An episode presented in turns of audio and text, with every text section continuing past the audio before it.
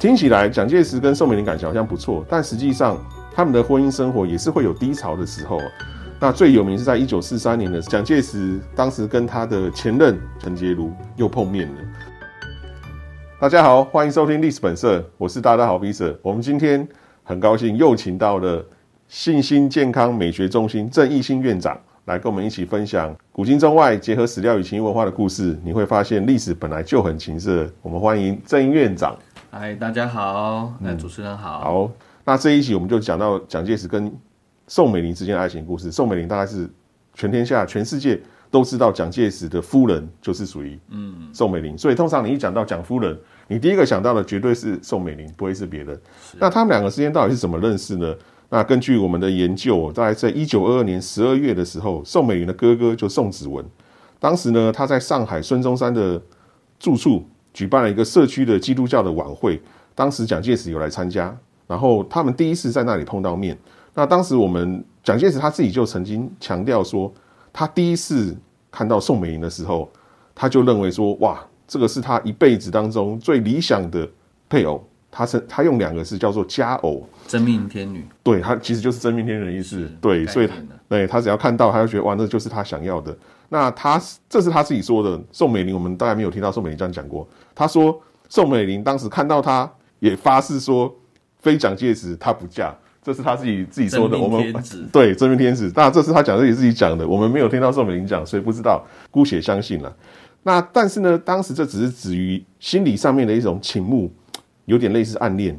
那蒋介石实际上在追求宋美龄的时候，大概是一九二六年，当时在北伐的前后。那因为蒋介石知道宋美龄的身世跟学养跟一般人不太一样，所以蒋介石也想说，那他应该要取得相当高的政治地位之后呢，再来追宋美龄可能会比较好。因为大家知道宋美龄的姐姐宋庆龄，宋庆龄她是孙中山的太太，对，所以大家就就所以他那个关系是非常非常。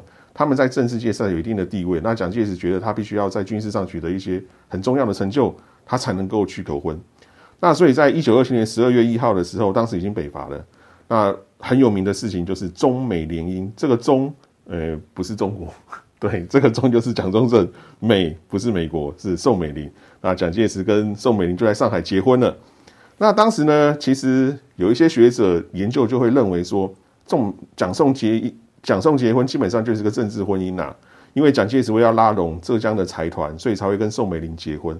但是如果我们看了蒋介石日记哦，你会发现其实不是这么一回事哦。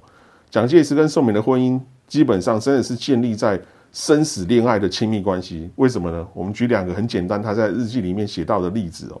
一九三零年中原大战爆发的时候，南京政府没有钱，蒋介石要打仗，当然需要钱，因为打仗就是钱钱钱。那蒋介石呢，就跟宋子文说：“你要拿钱给我。”宋子文就是不给他，然后呢，这就急坏了宋美龄。宋美龄就跟他的哥哥宋子文说：“战争只要打到最紧急的时刻哦，你如果不给蒋介石钱，他一定会打败。那他知道蒋介石的脾气哦，只要打败了，蒋介石一定会。如果蒋介石自杀了，他也不要活了，宋美龄也不要活，以死相逼，跟他哥哥宋子文这样讲。而且，而且宋美龄。他不止嘴巴这样说，他实际上把自己的房产、珠宝什么，通通都拿给宋子文，叫宋子文当做国家的钱去给蒋介石打仗。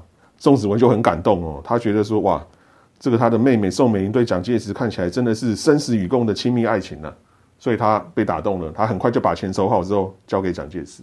这是一个故事，可以看得出来，宋美龄她的世界不能没有蒋介石。蒋介石如果杀了他，有跟着自杀，但是我们要呼吁自杀是不对的，所以我们不能够对这个故事听一听就好。我们要打个警语哦，对，绝对不能自杀。对，如果你有什么问题，跟政府求助。对对，我们要反制专线，对，电话号码写出来这样。这是第一个。第二个，我们看到另外一个故事哦，就是九一八事变，当时日本人打中国，那蒋介石在内外交逼的情况之下，处境非常的艰难。那他当时已经决定了，他要北上。跟日本人打个你死我活，所以他在走之前就立了个遗嘱，跟宋美龄讲说，他要跟日本人打到你死我亡。蒋介石跟他宋美龄就跟他讲说，不行，我要跟你一起北上去打日本人。蒋介石非常爱宋美龄，他不想让他置身在这种战争的危险当中，所以呢，他就对宋美龄讲说，为国牺牲是我们男人的责任，跟你们女人有什么关系啊？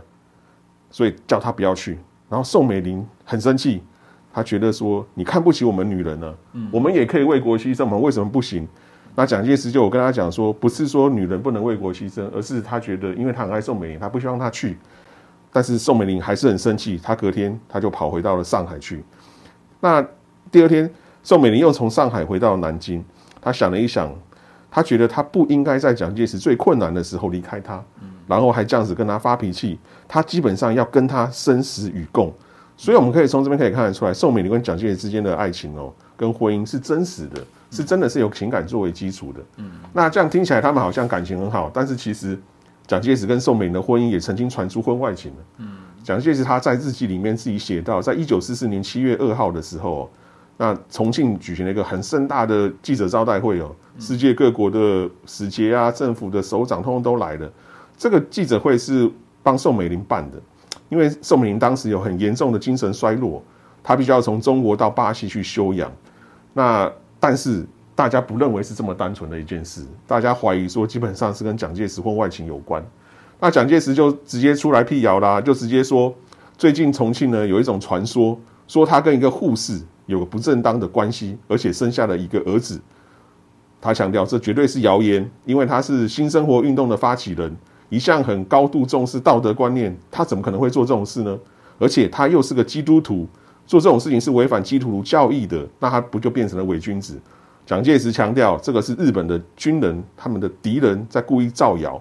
那这件事情因为牵涉到国家荣誉跟抗战的成败，所以他一定要郑重的澄清。那宋美龄在记者会上也力挺蒋介石，表示她绝对相信她的丈夫。对这种谣言呢，她连问都不想问，因为她跟蒋介石生活了几十年，他怎么会不知道蒋介石什么样子的人呢？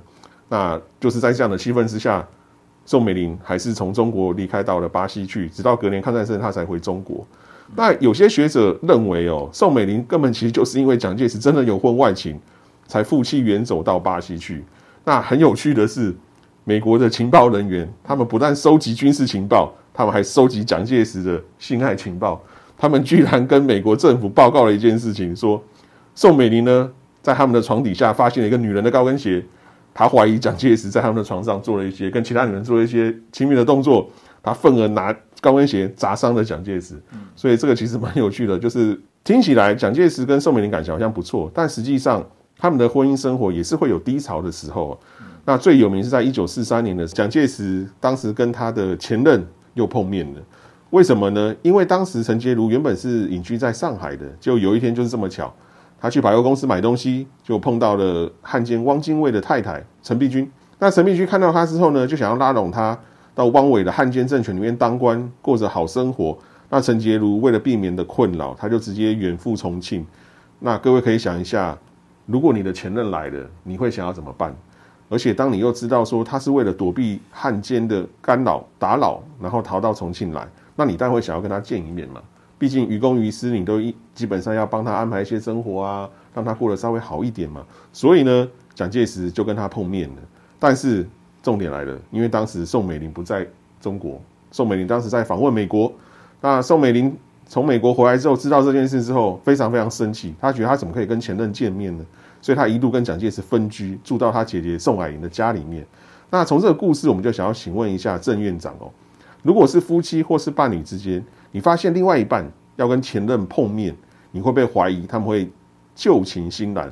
那如果真的发生这样的事情，您觉得应该要怎么办？我觉得这个问题哦，因为人是情感的动物嘛，对，那人在做事情都有自己的理由，没错，所以如果是以这个问题的话，呃，如果夫妻或伴侣之间发现另外一半想要吗？想要跟对方呃，就是前男女朋友见面，对，会怎么样？嗯，呃，我其实就是说我想要请郑院长跟大家讲说，如果你知道。你的另外一半已经跟前任碰面了哦，对，你会就事后才对，事后才知道了，不是之前是事后了，那应该要怎么办？那事后才知道，多半以经验来看都会很有问题嘛，因为这个就是会有想象空间的，对，嗯，因为他就是过去跟这个人他是有很亲密的，没错，不管是内心的或或或身体身体的，对，这当然也就会产生这种。呃，怀疑，嗯，怀疑，甚至已经他已经不是怀疑了，他就认定了，认定了。哦啊所以这个就会造成家庭纠纷啊，对，嗯哼，哦，情感的、情感的波澜啊，对。哦嗯。所以呃，要解决这个问题，其实他也没有标准答案，因为每个人对于跟前任嗯。见面嗯，或联系对，都有不一样的反应没错，跟应对。对，有有的人是连连连去他的那个社群软体按都不行，赞，或者是那个跟他交流都不行，连按一个贴图都不行的。嗯嗯哼。哦，那有的人就是比较开放，也也从信任的角度去出发，对，那不会限制伴侣太多。嗯哦那当然。呃，就是跟人每一个人的处理方式不一样。哦嗯哼那不过，呃，我觉得就像我刚刚讲的，人是有情感的动物嘛。嗯哦，那呃，不管你是为了什么跟对方联系，对，我我的建议是，都是要有一个分际在啦、嗯哦，嗯，有有一条尺在。对，那有有这一条尺在还不够，嗯。就是如果你要理解你的伴侣的特质，嗯，他如果是比较没有安全感的，对，或容易紧张或比较敏感的特质的时候，那当然少少做比较好了。就是哦避免不要做就对了。那如果他就是比较在大部分跟你互动当中都可以尊重，那我觉得还是要报备了。嗯哼，事先跟他讲，就是你要跟跟对方讲一下，嗯。哦，提供的资讯越多，当然就会降低对方的怀疑或提升他的安全感嘛。对哦。嗯那我觉得这样子的方法是比较好去面对所谓的前任的部分的。嗯哦，对，那如果说今天他已经报备了，结果呢，当时他们跟前任碰面之后，真的气氛太好了，嗯，两个人又想起以前亲密的日子，然后不小心又发生了亲密关系。那您觉得回来要跟现任的讲吗？我先问你，你会讲吗？如果是我，因为就像郑院长刚刚讲的，因为我知道我太太的个性，是，所以我选择我会讲，你会讲？对我会哦讲，因为我自己知道我是一个守不住秘密的人。是，是对我可能哪一天一时兴起，我就随口讲出来，那更对那我干脆选择就是当下跟他好好讲。诚实无罪。对，就是直接先先讲，迟早一天可能一定会知道的。嗯而且因为你并不知道你的前任会不会跑来跟你现任讲，是那与其让他讲，不如干脆我讲。是，我我的想法是这样了，是对对对。那不知道说院长觉得所以哪个可能会但是比较好？很多人会觉得两难啊。嗯，对，呃，我们有想诚实的动机，没错。但是我们没有那个执行力，嗯因为我们会害怕吗？预预测，哦，讲出来可不得了了，哦所以大部分的人其实都还是会先选择不讲了，嗯哼，嗯哼，那其实就有点鸵鸟心态吧。啊、就是先先先呃先这样处理，嗯。哎、先这样处理之后再说，嗯哼。所以很多人会去做这样的一个，且战且走，对对对对，就是遇到了，如果发现了再讲就对了。当然，如果、呃你等到被发现、嗯，被知道了，那当然就是很严重，没错，还有伤害。对，所以这个这个本来就是要很小心去处理的。对，因为这样听起来很像是双重的不信任了嘛，因为你已经一开始就骗他了，是然后最后又再骗他一次。那感谢那个院长给我们这样的建议。那我觉得，呃，无论如何，很重要一点就是。现任永远是比前任来的重要，嗯，所以你绝对不能够想要同时两边都要兼顾到。所以我觉得最好的方式，当然这是个人的想法，不见得是对跟错。嗯那我会觉得，永远希望大家永远是以现任为第一优先，这个应该是因为如。果跟前任见面是一个呃偶然的机对。会，那你刚刚讲气氛好啊，对。然后又喝了几杯酒什么的，对，那呃，我是建议嗯。呃比较好的处理方式，当然如比如说你是会有愧疚感的，对。哦，那当然你就要负荆请罪了。没错，那当然就很真诚的，对。那你就是犯错了，嗯嗯，你就是犯错了，然后呃，也它也是一个意外事件，嗯哼哦它绝对不是预谋的，对，知道自己怎么做，嗯。是一回事，然后之后呢，你要怎么去呃去去调整，对，或甚至去安抚，嗯，或处理之后的，这其实都是非常大的挑战。对关系的本身就是一个非常大的的挑战。嗯哼，哦那所以这本来就是一个很慎重的问题，需要很慎重的、嗯的一个 OK 议题。好，我们感谢院长。总而言之，就是希望大家如果碰到前任的问题的时候，基本上永远想着现任，其实是你最重要的一个人。是是对。好，今天就讲到这，谢谢大家，拜拜。拜拜。哎欢迎大家上阿信官网阅读文字版，关键字搜寻“阿信最懂你的亲密顾问”，音频底下也附有专栏文章的连结，欢迎你点阅、按赞，看更多的文章。我是大家好 V 者，下周历史本色继续聊历史与情色，一起成为探索历史的好色之徒。